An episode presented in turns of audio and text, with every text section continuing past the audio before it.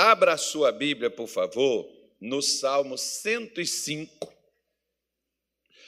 Na, eu vou continuar falando, não sei até quando, mas eu vou continuar falando com você acerca do que a gente vinha falando aqui nos domingos, quartas e sexta-feira.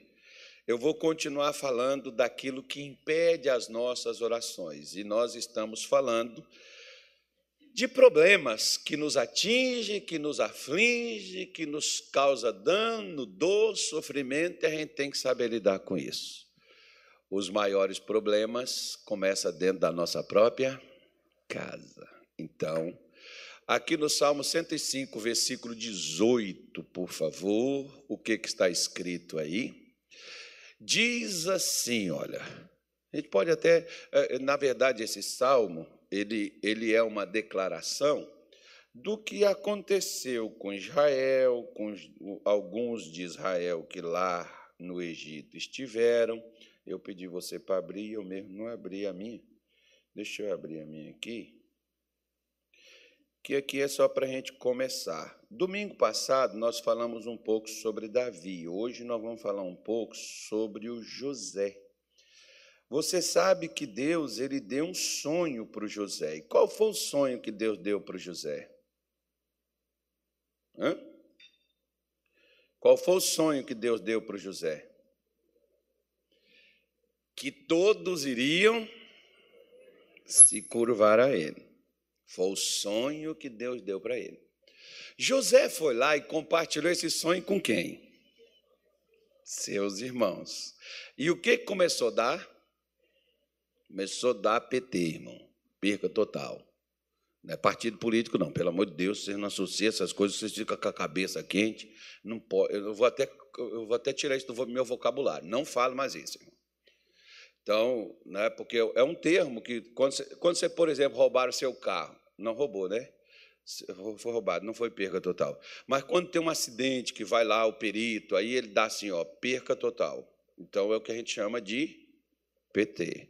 Mas eu vou parar de falar isso, que esse nome está meio estranho nos dias de hoje, não fica bom. O pessoal está muito sentimental, muito assim, revoltado com muitas coisas.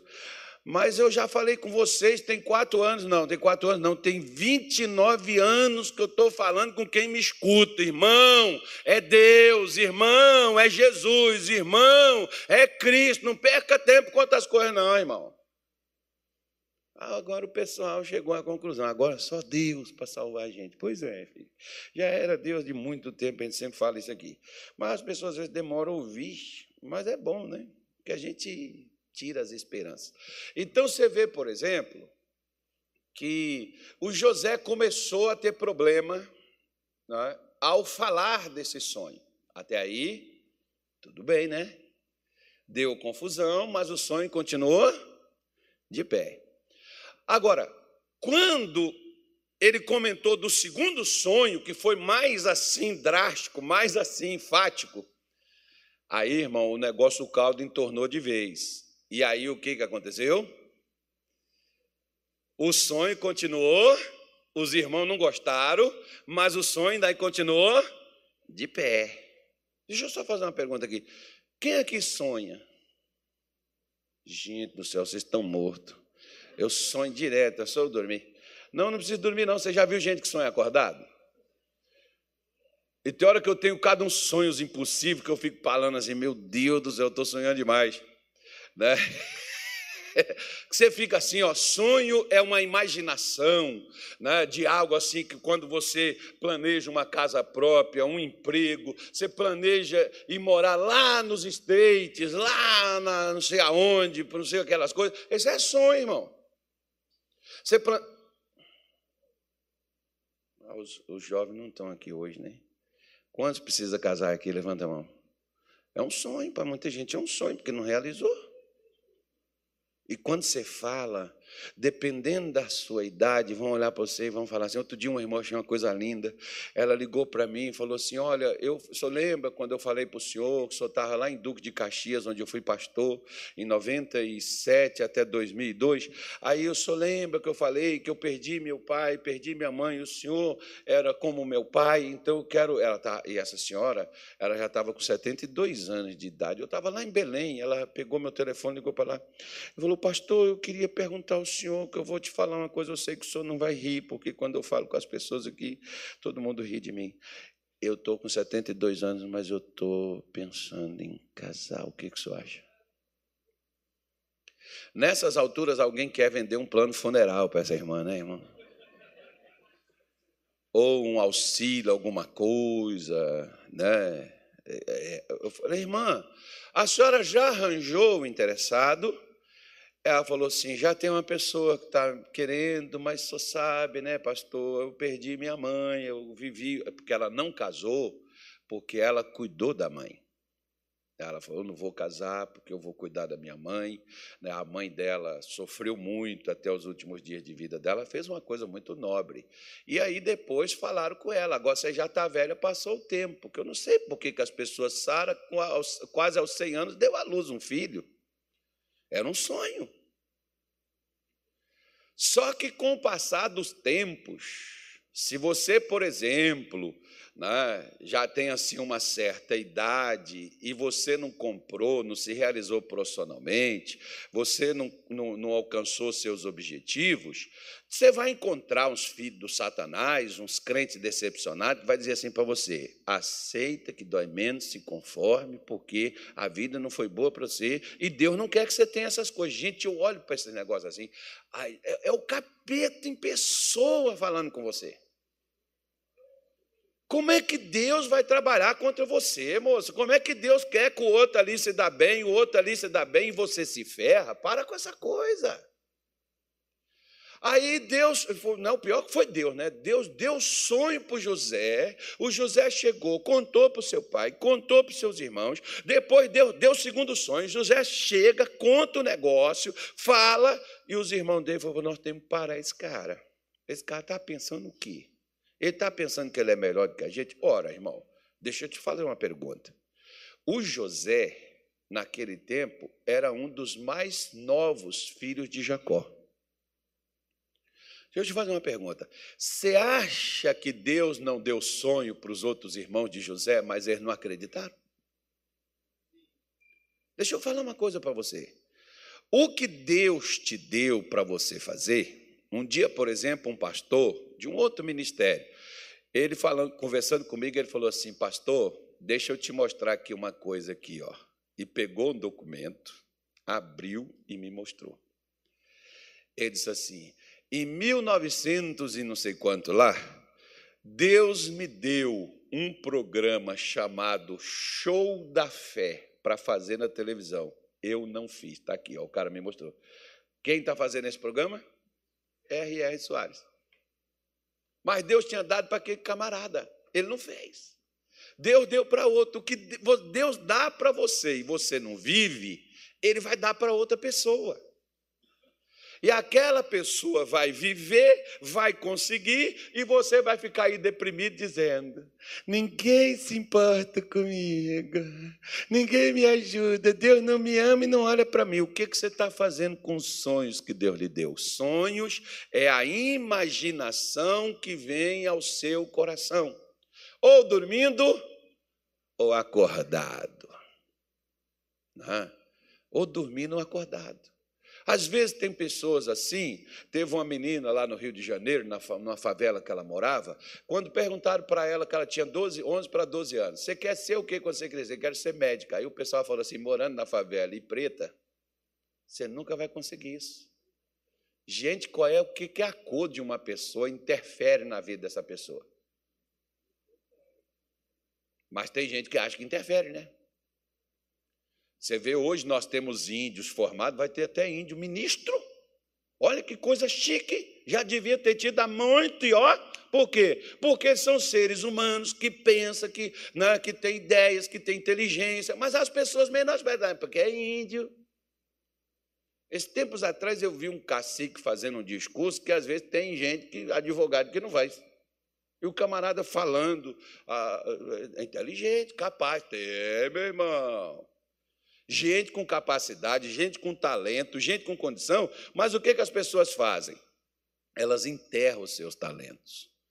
Então José foi lá, falou, e os seus irmãos falam: Nós temos que parar esse cara. E o meio de parar ele, nós temos que fazer o seguinte: nós vamos matar ele. Aí alguém falou assim: Moço, matar é complicado, cara. Não mata o cara, não. Porque afinal de contas é, é nosso sangue. Vamos matar, não, mas vamos fazer o seguinte: vamos vender ele como escravo, porque como escravo ele nunca vai alcançar esse negócio. E quem fez isso com Zé, irmão? Quem fez isso com ele? A família. Gente de onde você não espera te ferrar, às vezes mete uma espada em você. E por que, que isso dói? Dói porque a gente não espera. Toda coisa que dói em você é porque você não espera aquilo. Seu pai te abandonar, sua mãe te deixar, seu irmão, seu irmão, sua irmã fazer uma maldade com você, você não espera isso. Você espera isso de um bandido, de um vagabundo, de um ladrão, mas você não espera isso de um familiar seu. Você não espera que dentro da igreja você sofra perseguição, você sofra situações, você não espera isso. E quando isso acontece, você fica decepcionado. Pois bem, o sonho de José, quando ele é vendido, virou o quê? O que, que virou? Você vai falar que virou pesadelo, né? Não, virou um problema. Sonho que não, quando não se realiza, vira problema. Por quê? Porque quem sonhou não para de sonhar. Vai continuar sonhando. Mas você vai olhar, que nem o Natália, que eu já estou com 60 e quanto, Natália? Ah, quando eu era mais jovem, com 20 e pouco, eu não realizei. Cheguei aos 30, não consegui, aos 40 não deu, aos 50 não foi. O pastor vem falar isso agora, que eu já estou com 60. Por que, que ele não me falou isso há 20 anos atrás? Primeiro, que eu não estava aqui. Segundo, segundo que talvez quem estava aqui falou, mas ele falou assim: não, não, conhece minha vida, não é assim que a gente fala, não sabe das minhas dificuldades, não sabe das minhas lutas, não sabe dos capetas que eu tenho que lidar com ele, dos problemas que eu tenho, e vem colocar a facilidade. Gente, não é que a gente coloca a facilidade, a gente coloca perspectivas. Agora, você uma vez que você ouve, é quando você tem que decidir. Então, quando o sonho de José virou um problema, o que que José fez? Ele foi cuidar desse problema. E esse problema ele cuidou onde? Com ele mesmo. Porque o problema virou ele. Ele virou escravo. E aí o salmista, por exemplo, está dizendo assim, ó.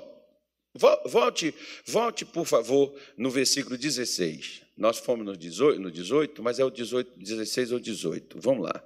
Diz assim, ó. Olha só o que, que diz: chamou a fome sobre a terra, fez mirrar toda a planta do pão, mandou adiante de, ó, ó a expressão aí, ó, mandou adiante deles um varão. Quem é esse varão que Deus está dizendo que foi vendido por escravo?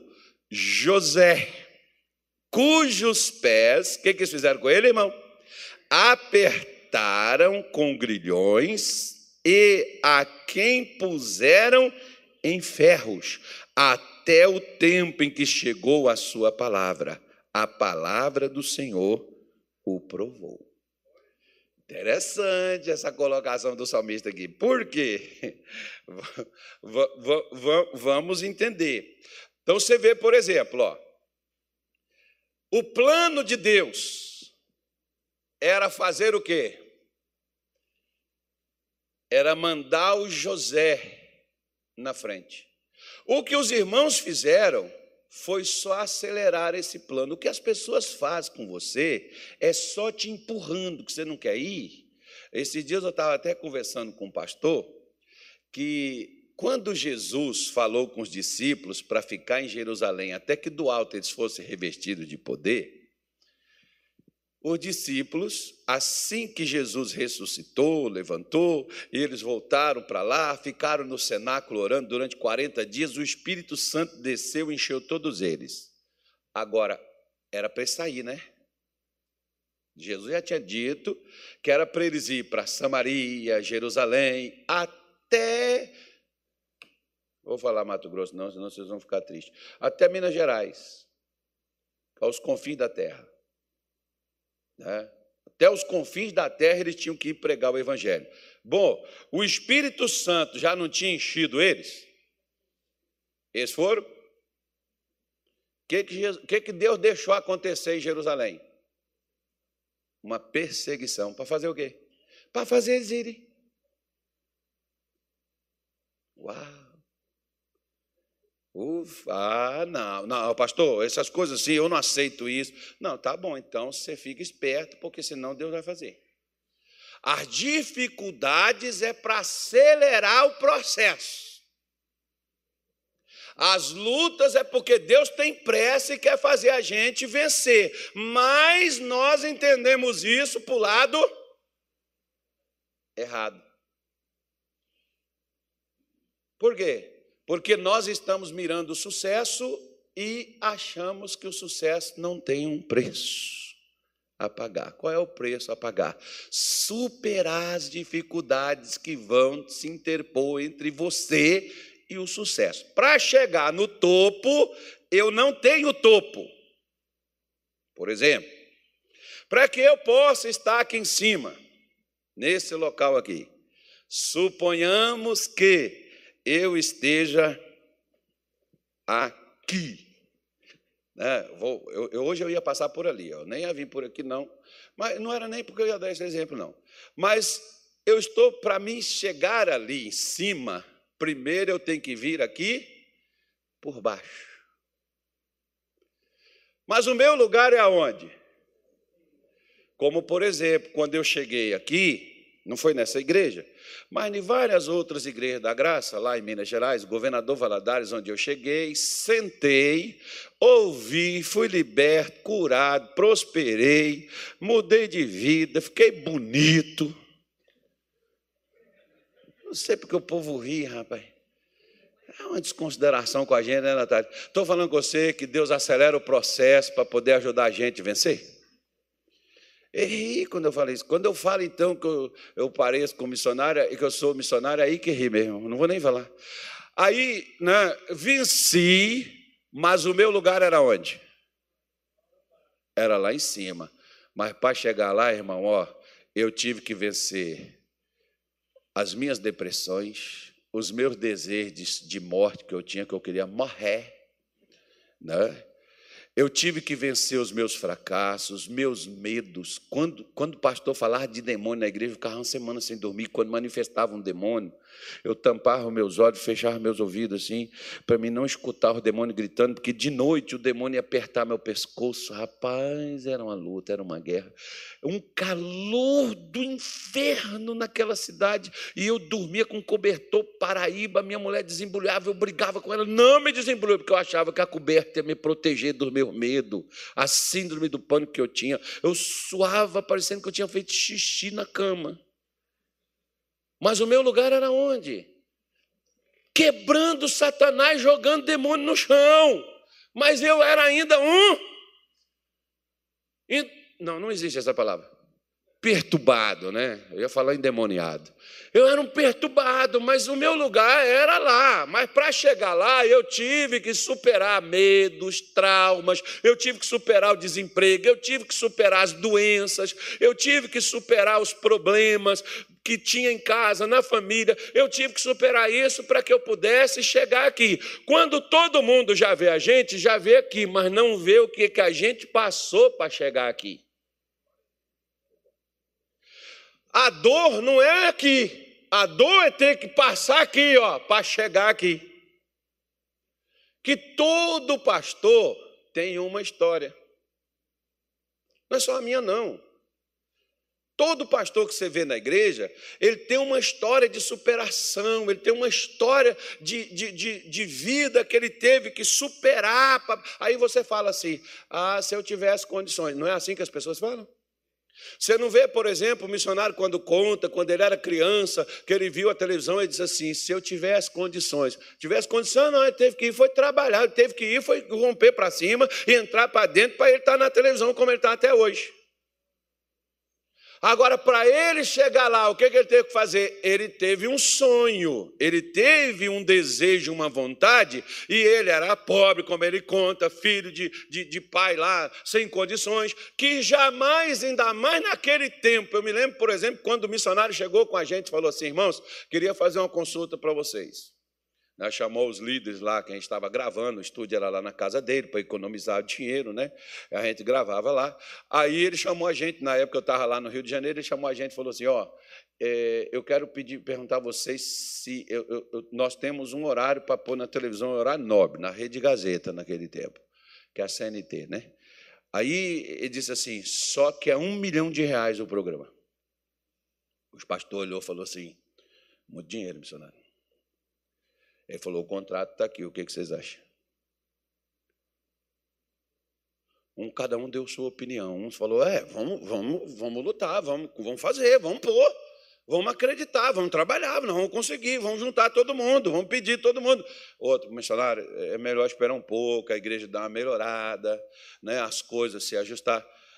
Aí o missionário só queria ouvir a opinião de cada um. Ele falou assim: irmão, o contrato já está assinado, nós começamos tal dia e nós vamos pagar esse negócio.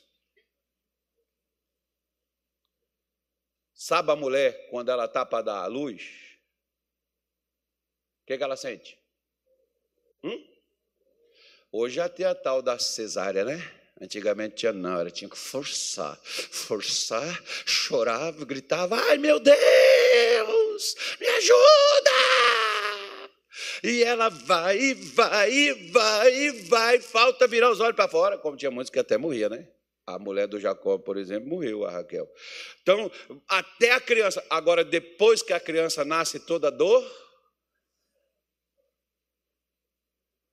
vai começar outra dor agora quando essa criança crescer, né? Deixa esse negócio para lá. Diz, os caras sem perspectiva, sim, os caras dizem assim: filho criado Trabalho dobrado. Está repreendido, Satanás. Basta o trabalho de quando era pequeno.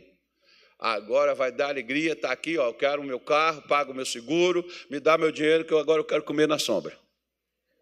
Filho é para isso, irmão. Não, filho não é para isso, não. Filho é para herdar o que você tem. E não deixe na miséria, não, que vão, vão gostar de você, não. Filho gosta de pai que deixa as coisas boas para ele, viu? Vai herdar tudo seu. Tudo que é seu vai ficar para ela.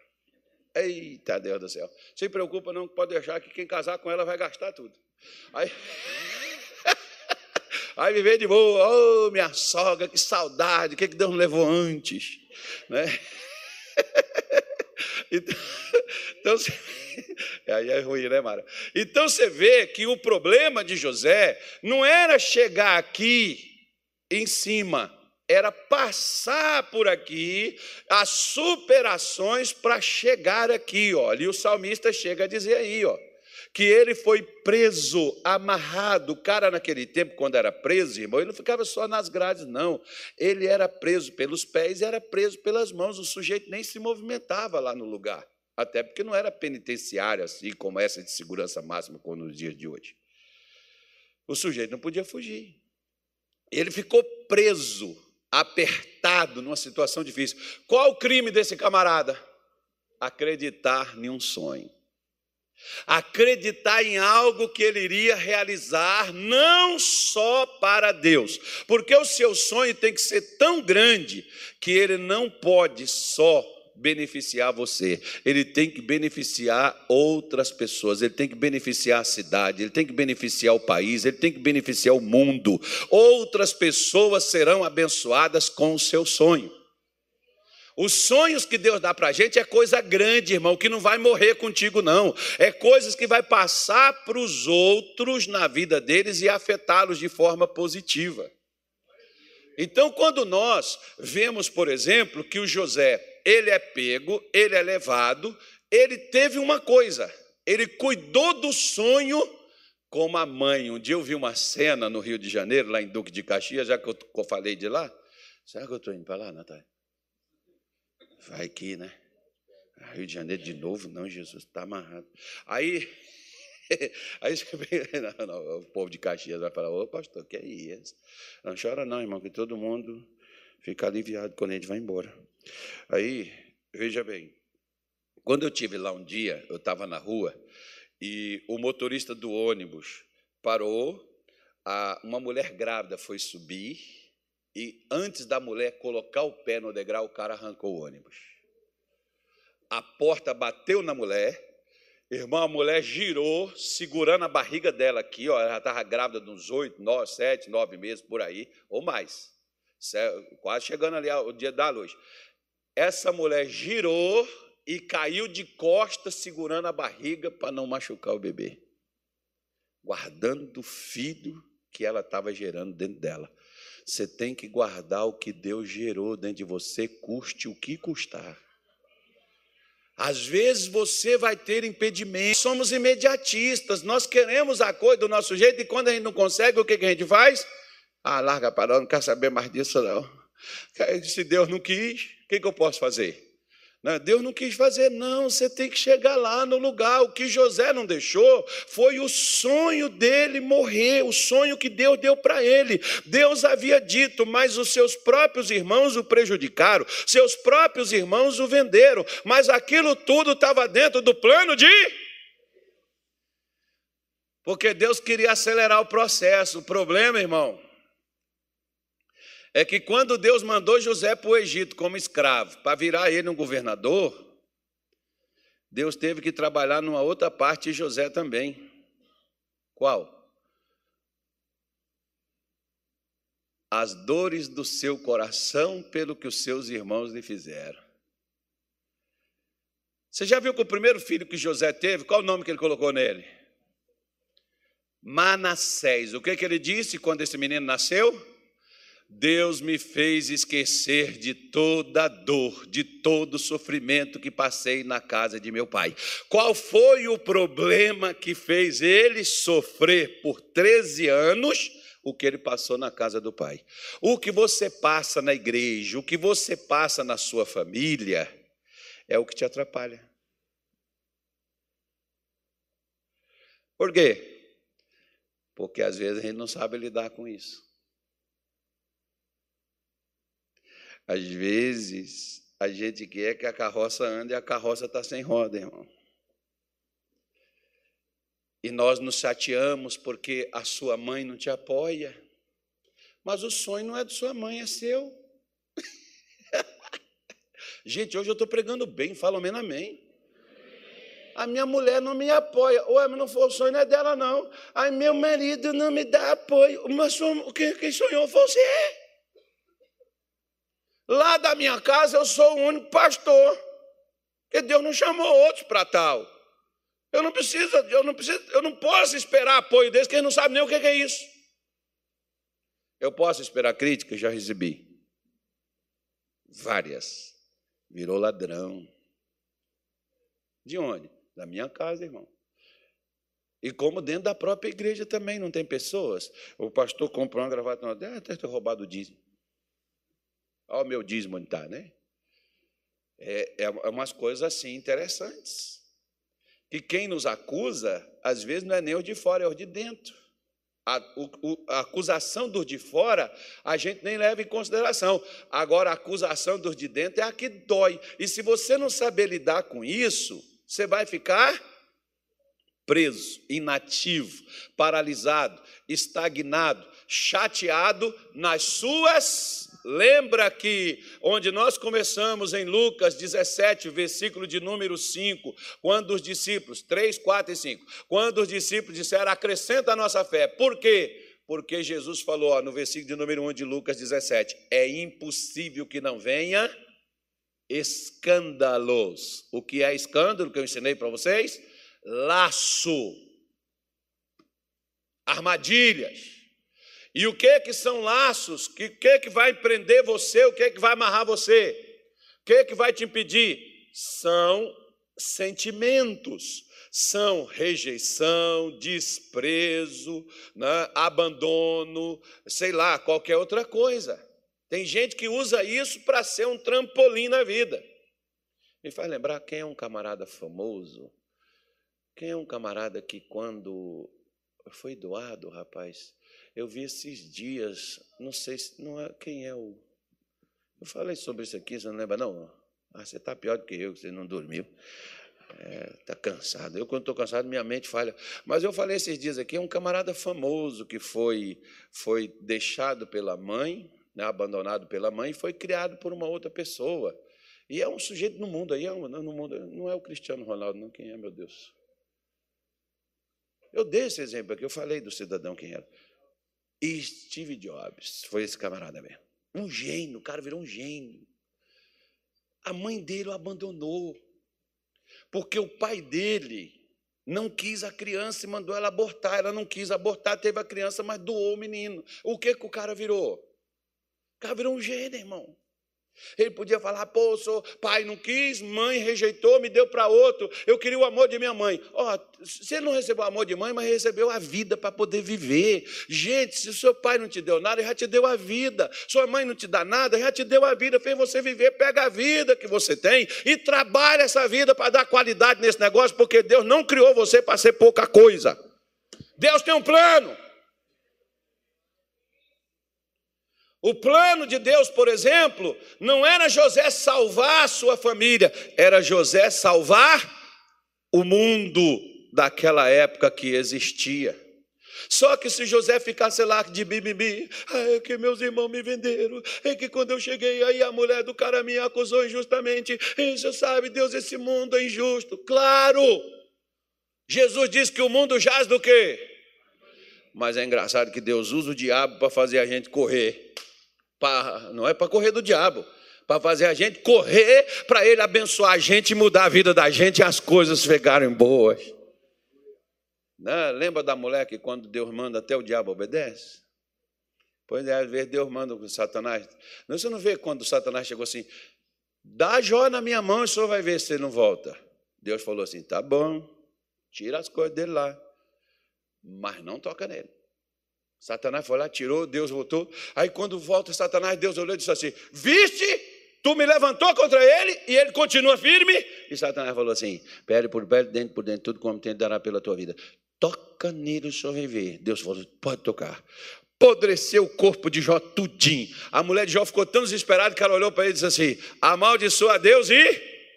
E ele disse: Como falas uma louca, fala Deus só está com a gente no bem bom e no bem ruim, ele não está? Não, Deus está com você tanto quanto mais no bem ruim do que no bem bom. Porque bem bom você nem lembra dele, mas no bem ruim você está sempre, Senhor, me ajuda, Senhor, me dá força, Senhor, me sustenta, Senhor, me ilumina, Senhor, põe a benção, Senhor, põe a mão.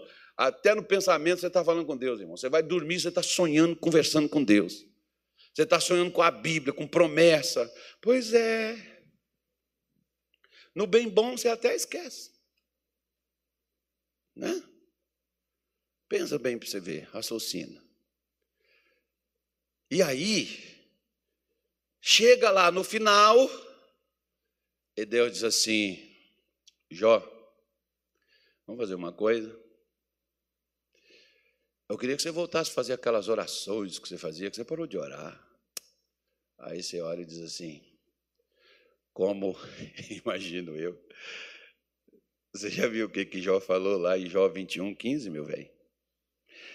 Tem gente que pensa assim, ó, olha lá, que é o Todo-Poderoso para que nós o sirvamos? Que nos aproveitará que lhe façamos orações?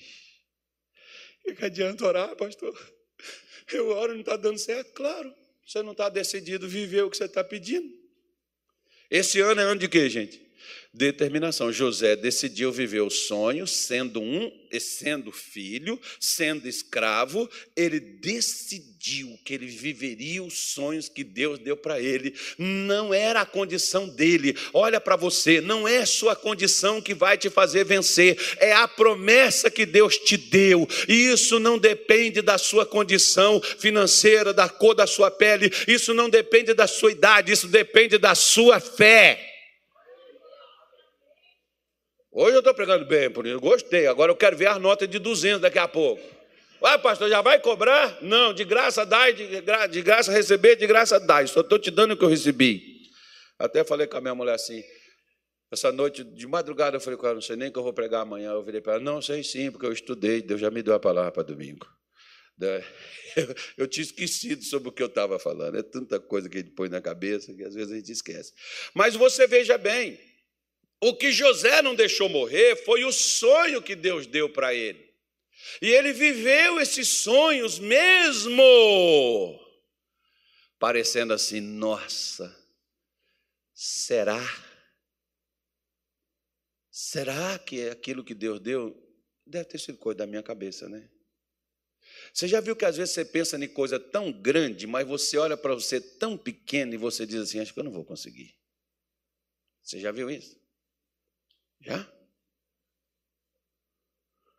Que é tão grande o que Deus te deu, que você fala assim: ah, isso é coisa da minha cabeça. Larga para lá. Aí o crente diz assim: se for de Deus, vai acontecer naturalmente. Vai não. Não vai e era que já pensou José preso. E você sabe qual foram as últimas palavras dos irmãos dele para ele? É, primeiro começou a chamar de sonhador, depois as últimas palavras dele: quero ver o que, que vai ser de seus sonhos agora. Acabou. Você já viu pessoas que falaram assim: agora eu quero ver o que, que você vai fazer.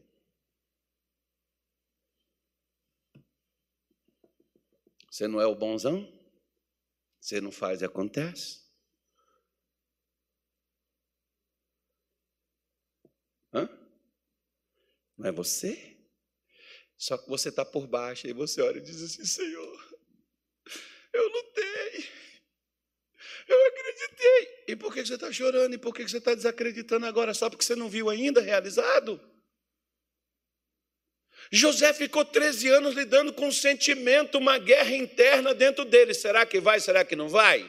Será que eu consigo? Será que eu não consigo? Será que era de Deus? Será que não era?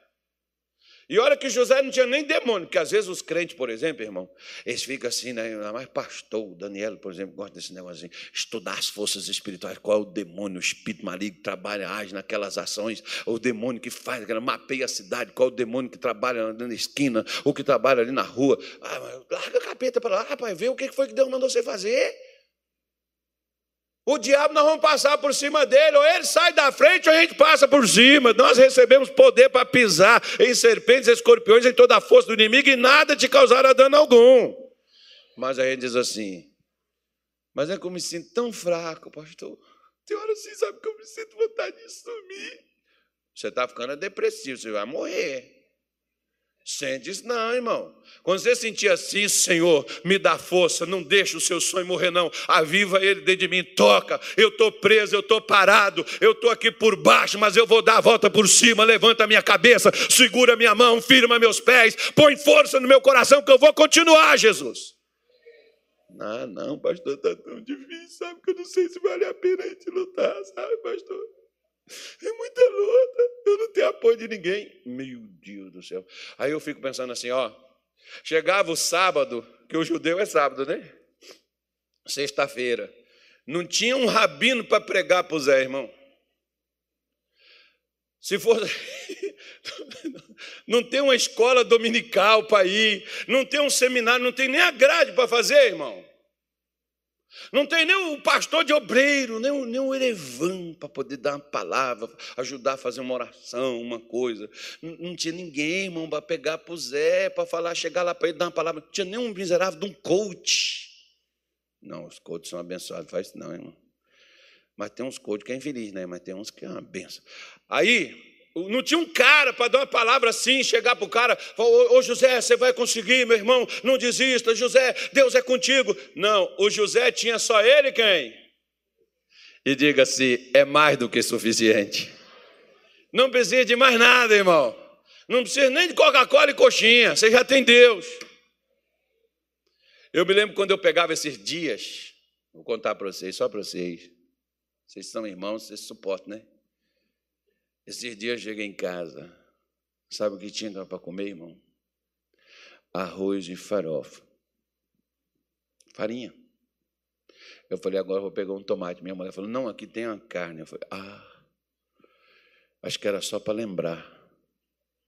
do tempo do arroz com tomate, farinha, e a gente mexia e falava: Senhor, obrigado, obrigado. Eu estou vendo, eu vendo aqui um bife com batata frita. Olha o gordo, só pensa em coisa que engorda, irmão. Mas eu era magro. O problema é que eu engordei. Hoje eu não penso nem em batata, irmão. Esse tempo falar no Natal de um airfry, Mara, é pior o troço lá que você botar a batata lá dentro para fazer, dá mais gordura ainda. Aliás, se você ficar ouvindo médico, nutricionista, irmão, você não sabe o que comer, você vai falar assim: eu vou beber só água que eu vou perigo engordar que um fala, ó, não coma arroz, o outro diz, não coma, não tem problema, você não pode comer feijão. O outro diz, não, você pode comer carne. Não, a carne de frango. Aí o outro diz assim, não, só pode comer só um pedacinho assim. O outro diz, você pode comer a proteína, não tem problema. O outro, não, você tira o carboidrato. O outro diz, assim, farofa e carne. Fica logo gordo de uma vez. Desde que seja um gordo feliz. É duro, né? Ainda tem que orar para esses caras. Mas, gente, está acabando. Não, você não tem mais esse sufoco que está passando por essas situações. Então, veja bem: o José não tinha ninguém que o animasse. Assim, por exemplo, como Davi, por exemplo, no primeiro livro de Samuel, capítulo 30, Davi também não tinha ninguém, a mulher dele não estava lá, os filhos dele não estavam lá, a família dele não estava lá, e os caras o animasse, mas a Bíblia diz que ele se animou em quem? No Senhor seu Deus. Você tem um Deus que te anima, um Deus que te joga. Chega lá, fala com Ele, diz: clama a mim, eu vou te ouvir, eu vou te anunciar coisas grandes e firmes que você não sabe. O que que José teve que trabalhar? José teve que trabalhar a sua fé, ele teve que trabalhar o seu coração, porque pessoas para te atrapalhar e pessoas que não acreditam nos sonhos que Deus te deu, você tem ao seu redor. Fala para o seu vizinho assim: se você não me ajuda, a partir de hoje eu me atrapalhar também. Você não vai atrapalhar mais, não. Agora o pastor, Deus está falando comigo. Eu estou preparado para 2023. Isso. Né? Quando a sua mulher, você falar assim, a sua mulher falar assim, eu não sei. Irmão, você sabe? Sei, então vai. Não conta com a sua mulher. Se a sua mulher, você, você vai lá, vence, ganha, pega o cartão de crédito, dá para gastar do que você ganhou. E diz assim para Deus é bom, eu prosperei, te dei um cartão de crédito sem limite para tu gastar, minha rainha minha flor. Porque Jó, a mulher dele falou assim: morre, amaldiçoa Deus e morre. Ele falou: você está doida, minha filha, não pode fazer isso não. Aí Jó, quando foi lá, irmão, venceu, deu mais 10 filhos para aquela mulher. Aquela mulher teve 20 filhos. Ele não largou ela, né? Porque tem gente quando prospera, larga os outros. Tem gente até que quando prospera, tinha uns caras que chegavam na igreja, miserável, irmão. Quando eles prosperavam, eles falavam comigo, é pastor, que eu comprei meu carro, meu pajeiro, aí a igreja aqui não tem estacionamento, aí eu vou para outra igreja, quando o senhor tiver estacionamento, eu volto. Aí quando esse infeliz chegou aqui sem nada, irmão, por exemplo, é porque onde eu vou pôr meu carro? Você tinha carro para pôr aonde antes? Pega um táxi e vem, pô, não vou gastar com táxi com carro em casa. Hoje eles estão deixando os carros em casa andando de Uber. Sai mais barato, né? Mas naquele tempo, não. Aí o sujeito prosperou, tá bom, irmão. Quando você estiver precisando, estou aqui de volta. É, é, triste um negócio desse, não é? Mas eu sofri isso muito lá em Belém do Pará. Você vai ter isso? Uf. Agora, guarde o seu coração. Sabe por quê? Porque veja só. Gênesis 45. Gênesis 45, versículo de número 5 em diante, até o 8, tá? Acho que é o, 8, é o versículo 8. Quem é que está na Bíblia aí? É tu? É o homem da coluna, é o homem dos 200 reais, né? Ele pagou 200 reais para ficar curado da coluna ontem. Ontem foi bom. Diz assim, ó. Agora, pois, não vos entristeçais, nem vos pese aos vossos olhos por me haver desvendido para cá, porque para a conservação da vida Deus me enviou diante da vossa face. Os irmãos de José, irmão, quando descobriu que era ele o governador do Egito, Todo mundo tremeu nas bases e falou assim: agora nós estamos lascados, nós vamos morrer. O José falou assim: meus filhos, meus irmãos, não fica triste, não. Você sabe por que, que vocês. Eu quero agradecer a vocês porque vocês me trataram daquela maneira que vocês não me tratam daquele jeito, eu não teria chegado aqui.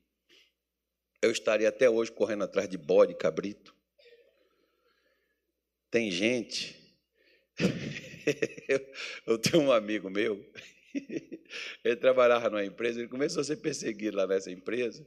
Aí mandaram ele embora com injustiça, um negócio e tudo. O cara chorou, meu irmão, chorou, chorou, pastor, injustiça. Eu falei, irmão, larga essa praga para lá, Deus tem coisa melhor. Não, mas sabe, pastor, Deus sei que Deus tem, mas puxa vida, pastor, a gente passar por tudo isso. Irmão, irmão, tira essa mágoa do teu coração. Você estava na igreja pedindo a Deus o quê? Ah, estava pedindo a Deus para te me abençoar. Eu falei, pois é, ele abençoou, mandou você embora. Como assim, pastor? Porque, infeliz, ele tem coisa melhor para você e nessa empresa que você está, que te mandaram embora, não tem, não vai arranjar e não vão te dar. Então mandou você embora para você ir para outra onde vai ser bênção. Ele, hum, é, é, pensando assim, né, pastor? Eu falei, é assim que você tem que pensar, rapaz. Crente pensa dessa forma. Mas a gente pensa que coisa que você está perdendo é punição. Não, irmão, é livramento. Aí o que aconteceu? Passou o tempo, ele chegou lá, bem o senhor falou, olha aqui, pastor, eu consegui aqui, ó, eu vou ganhar o triplo do que eu ganhava. Ah, mas estava chorando quando mandou embora, quando houve injustiça. Se não tivesse, você não saía, você estaria lá lambendo bota dos outros, enquanto Deus está lá com a cadeira lá para tu sentar. Aí você está lá, ai, ó, engole seu choro. Gente, hoje eu estou pregando bem demais. Será que vocês vão aguentar mais um ano? Não, não tem mais um ano, irmão. Só hoje acabou. Vamos lá. Então, veja bem. Não faz eu rir, não, senão eu paro. Então José está dizendo assim: ó, não fique triste por causa do que vocês fizeram. Deus usou vocês quando alguém te persegue, quando alguém tenta te prejudicar, quando alguém tenta fazer alguma coisa com você. Está sendo usado por Deus. Porque amanhã aquela pessoa vai precisar de você. E do jeito que você está, você não vai conseguir ajudar ela. De quem que eles precisaram aqui? De quem eles venderam.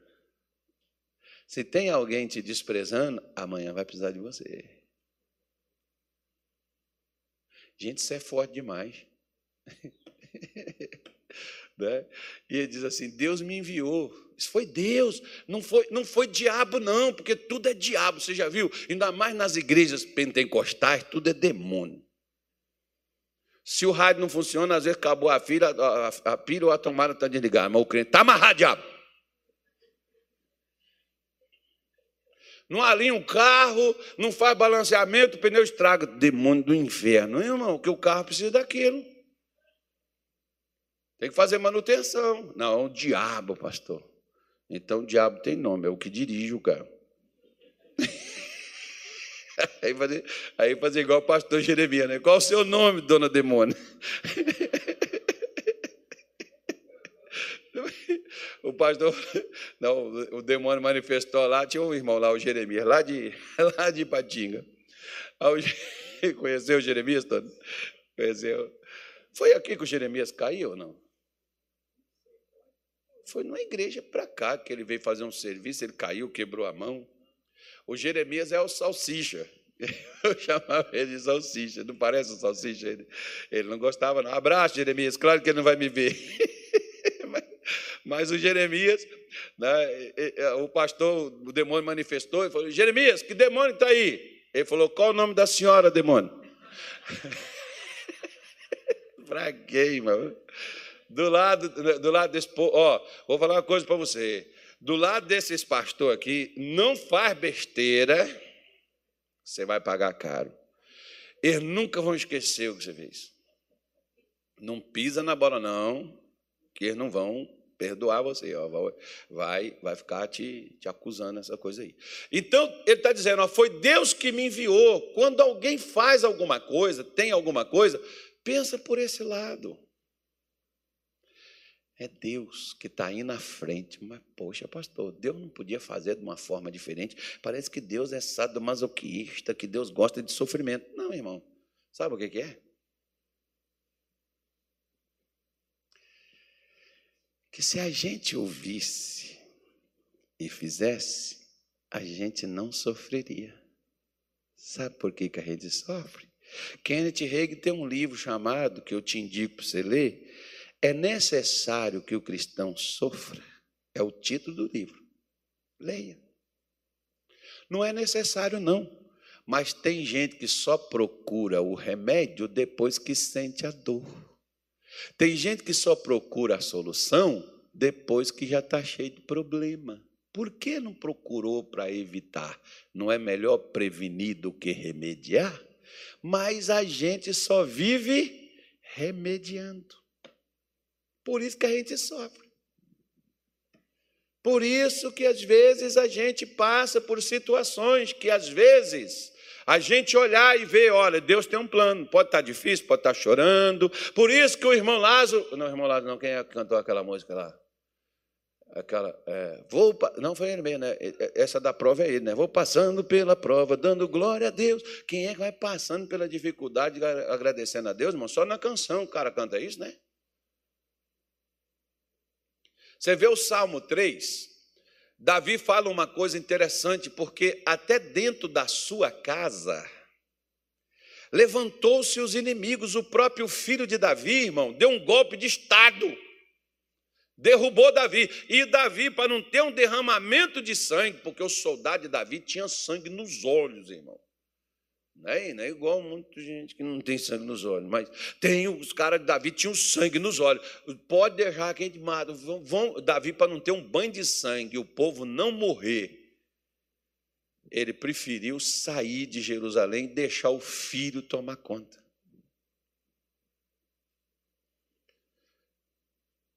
Ele sabia o que queria acontecer. Às vezes eu fico vendo, tem gente que pede cada coisa, uma pessoa às vezes não sabe o que vai acontecer. Né? Davi sabia. E, poxa, eu não vou subir, o povo já está sofrendo, vou submeter o povo a um sofrimento muito maior. Davi vai para o deserto. E, e, tem, e tem uma passagem, por exemplo, que a Bíblia diz que ele ficou na miséria no deserto, e os fazendeiros, o pessoal que gostava dele, que foi levar suprimento para ele no deserto, porque o que ele levou para o deserto não dava para sobreviver. Para não ter embate, para não ter morte em Jerusalém para o povo não morrer. Depois você vai ver que morreu só o filho dele e o pessoal que estava perseguindo e que fugiu. Leia a história lá que você vai ver. Né? Então, nós precisamos compreender que Deus tem um plano. O plano de quê? O plano de fazer através da nossa vida, embora, como Davi, por exemplo, Senhor, como se tem multiplicado os meus inimigos, são muitos aqueles que se levantam contra mim, e muitos dizem: não há para ele solução, não tem escape, não tem saída para ele, está acabado. Mas Davi diz assim: Mas tu és aquele que exalta a minha cabeça. Está no Salmo 3 da sua Bíblia, você pode ler depois na sua casa. O Senhor vai me levantar. Eu sei, eu estou passando, é luta, é guerra, é batalha, mas o Senhor vai erguer a minha cabeça, eu vou superar isso, eu vou passar por isso, eu vou, eu vou ter sucesso, eu vou mudar, eu vou vencer. Porque Davi sabia que no sofrimento, assim como na benção, como na abundância, Deus continua no seu plano. Eu sou o Senhor e não mudo. Eu estava ali dentro, eu sempre carrego uma coisa comigo. Você sabe o que, que Deus sempre fez desde que existe homem? A humanidade foi criada, você sabe o que, que Deus faz? Sabe qual é? Consertar os erros que nós cometemos e nos aliar e nos posicionar para a gente alcançar o que Ele quer que a gente alcance. Desde que Adão caiu, Deus está trabalhando no sofrimento, na dor, nas arguras, no desprezo, na rejeição, nas tristezas, nas doenças, nas mortes, nas pragas, nas moléstias. Deus está trabalhando na abundância, na prosperidade. E em todo o tempo você vê Deus trabalhando para fazer a criatura superar e vencer. Deus tem um plano. E não muda. Por isso, o versículo de número 6, para a gente poder terminar, que está na hora, né? Tem gente que vai fazer almoço ainda, senão vai jantar, vai jantar hoje. Ele diz assim: Porque já houve dois anos de fome no meio da terra, e ainda restam cinco anos, em que não haverá lavoura e nem colheita. A palavra cega é colheita. Versículo 7, ele diz assim: Pelo que Deus, olha que coisa linda, né, irmão? Agora José entendeu, mas quando ele foi vendido, ele deve ter ficado mordido, ele deve ter ficado chateado, Agora eu imagino a cara do Zé. Eu queria um espelho aqui esses tempos atrás, que eu estava aqui nesse altar fazendo uma oração e eu, eu desabafando com Deus. Irmão, desabafa com Deus. Tem coisas que você não concorda, chora com Deus, que Ele te entende, compreende, que se você chorar com os outros, eles vão dizer que você é rebelde, que você é descrente, que você é sei lá o quê. Aí eu estava aqui falando com Deus e, e, Deus falou assim: Caso eu sei o que você está sentindo. Eu também passei por isso, meu filho. Olha, Deus foi me fazendo lembrar o que, que ele passou. Ele falou: Eu sei o que você está sentindo.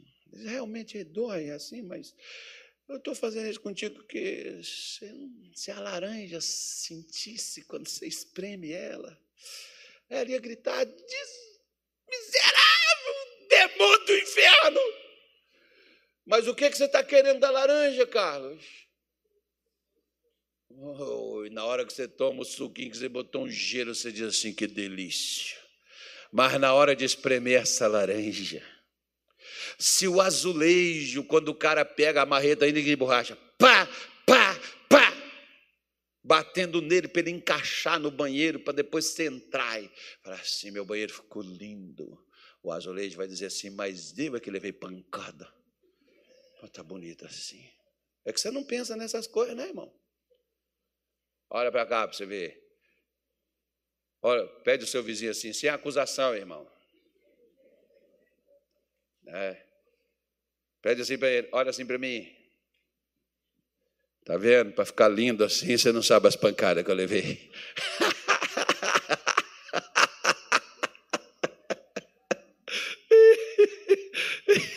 Tem uns que sofrem, né, rapaz?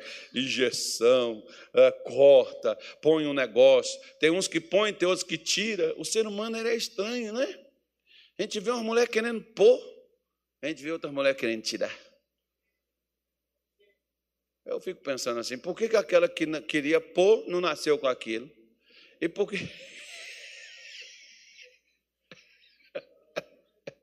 Deixa para lá, né? Cada um faz o que quer, ainda que existe uma consequência para tal. Mas veja bem, então, eu imagino Deus chegando assim, falando assim, Natália, tudo isso que aconteceu, fui eu que fiz. O Natália vai falar assim: não, eu não acredito que o senhor fez isso comigo. Fiz. Sabe por que eu fiz?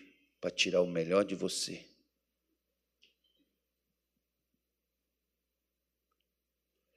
Lembre-se disso. Esquece isso não. Eu, eu, eu, eu, trabalhei com um pastor que eu achava que era o capeta. Irmão, aquele parecia um demônio, não é um, um homem de Deus.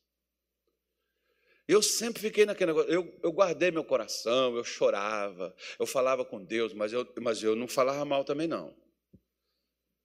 Eu só, eu só conversava com a minha mulher, que a, a, minha, a minha mulher sempre me incentiva, ela sempre está assim, sabe? Tem hora que ela me dá conselho, tem hora que ela briga comigo, que ela faz eu fazer coisa para Deus, para Deus. Ó, se você foi, ela não queria que eu viesse, mas agora você foi, você faz.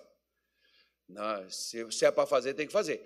Aí, eu conversava com ela e eu falava assim com ela: um dia eu quero perguntar ao pastor por que, que ele fez comigo o que ele fez.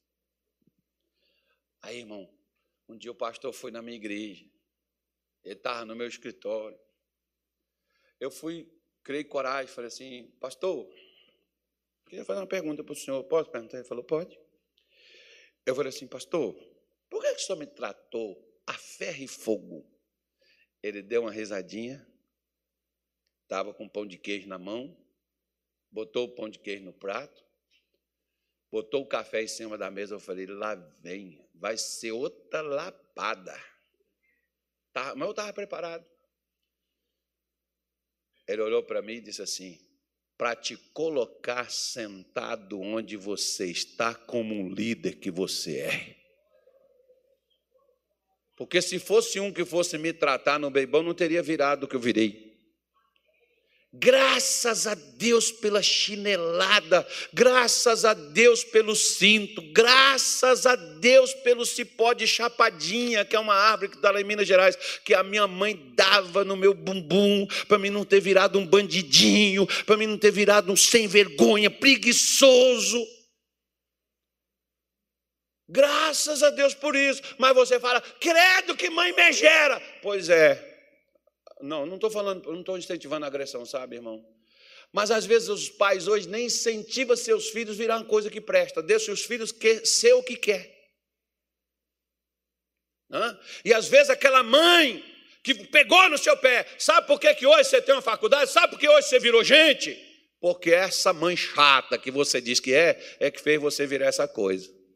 Aí aquela que tem aquela mãe política, que quer ganhar o voto de todo mundo, que não quer ser nada, os filhos virou qualquer coisa e só eternos dependentes esperando ela morrer, igual o urubu que fica esperando o boi morrer para poder comer. Né, irmão? Mas tem gente que não gosta. Eu estou pregando bem hoje, gente. É o primeiro dia do mês, do ano. Fala amém, Jesus. Isso, vocês já estão ficando livres. Calma, não fica triste não. É uma vida que segue. Essas coisas não descem muito bem, não. Então, eu imagino Deus chegando e falando assim: José, fui eu quem enviei você. Falando, como é que é? O senhor está ficando doido? Olha o que, é que eu passei. Mas para treinar você, para nunca mais passar por isso, filho. E, eu, e tem outra coisa. Eu passei contigo. Lembra do Dudu que Dalvan que cantava os rastros na areia? Você não lembra? Você lembra da rodada do, do, do, Como é que chama lá o crioulo doido lá de, do Pará, lá, aquela música maluca lá que o povo você dançava naquela boate doida lá? Era ou não era? Revelação, profecia, está aí, ó. Espírito da profecia está dizendo. Como é, que, como é aquele ritmo que o povo dançava lá? Que aqui é o, lá o carimbó, não, o calipso lá, como é aquele ritmo lá? Tu vivia lá dentro, rapaz, cantando aquele troço, bebendo cachaça. Eu, sou, eu, não tenho, eu não tenho a cara de cachaceiro, já não é, é de Deus. É, esse menino venceu, virou crente, mas tem hora assim. Imagina esse cara bêbado, irmão. Isso devia ser. Não parece um pouquinho? É, é, é, parece assim os caras que tomava todas, rapaz, com limão, caipirinha, não? Nunca tomou? É, cara, eu também não tomei, não. Acho que eu não achei. Mas acho que eu achava. tomava tudo. Diz, graças a Deus não tomo mais. E não vale a pena tomar, se você está nisso, vem para Jesus, que você não precisa dessa coisa, que Jesus é a dose mais forte. Oh, quando você toma, aquilo lá virou fichinha, você não quer mais aquilo. Pelo que Deus o enviou diante da vossa face para conservar vossa sucessão na terra.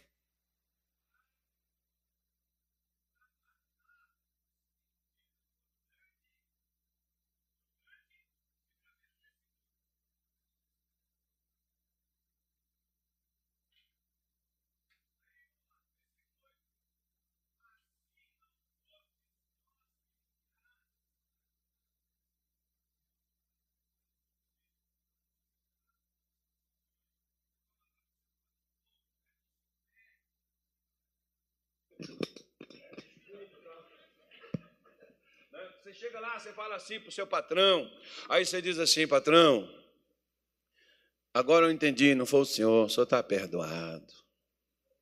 O senhor só foi um instrumento para fazer eu vir parar onde eu parei. Olha para sua mãe e diz a ela, mãe, a senhora não é culpada, não. Mãe, a senhora é benção na minha vida. Que até a sua doidice me levou para perto de Deus. Fez eu ser mais crente. Gente, isso é lindo demais. Isso é maravilhoso. Até o seu desprezo me fez ir para os braços de Jesus que me aconchega e me faz cafuné. Porque você já viu que às vezes na igreja alguém te trata tão bem que a sua mãe em casa não te trata? É Jesus fazendo cafuné no ser infeliz. A pessoa diz assim: ah, mas que lá em casa eu não tenho. Contenta com o que você tem, que Deus está dando a você, já que sua mãe, seu pai, seu filho não faz, tem alguém de Deus que está fazendo esse papel, alguém que nem na igreja tem um eterno respeito por você, alguém que olha para você, te elogia, como muitas vezes na sua casa você só recebe crítica. Entenda que tudo isso é Deus trabalhando para pôr você aonde Ele quer que você esteja. Porque ele diz: Não fostes vós que me enviastes para cá, senão Deus, que me tem posto por pai a Faraó e por senhor de toda a casa, como regente em toda a terra do Egito. Foi o cara que salvou o mundo. Deus quer te usar para coisas grandes e extraordinárias, para fazer coisas que toquem o mundo. Não é só na sua casa, não é só bênção na sua família, porque todos os irmãos, os sobrinhos, toda a descendência de José precisou dele. Não vai falar com aquele troço lá para você ficar igual aquele povo que diz: e quem não te ajudou?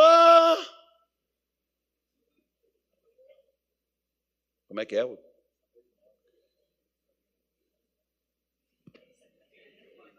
Não, você vai fazer o seguinte: Fulano, você não me ajudou, não, mas venha comer o mel comigo. Eu consegui o mel.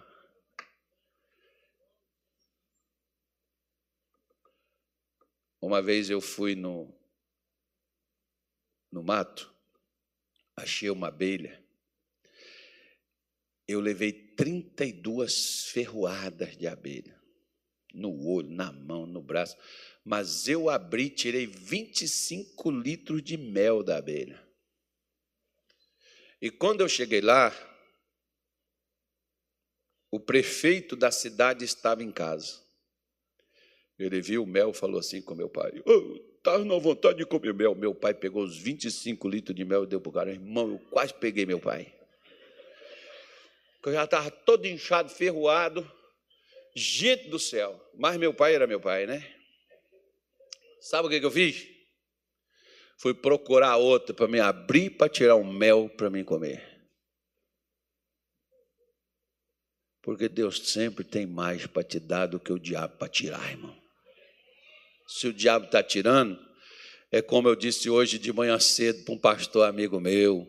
Sabe por que, que os caras cobram você? Sabe por que, que os caras exigem as coisas de você?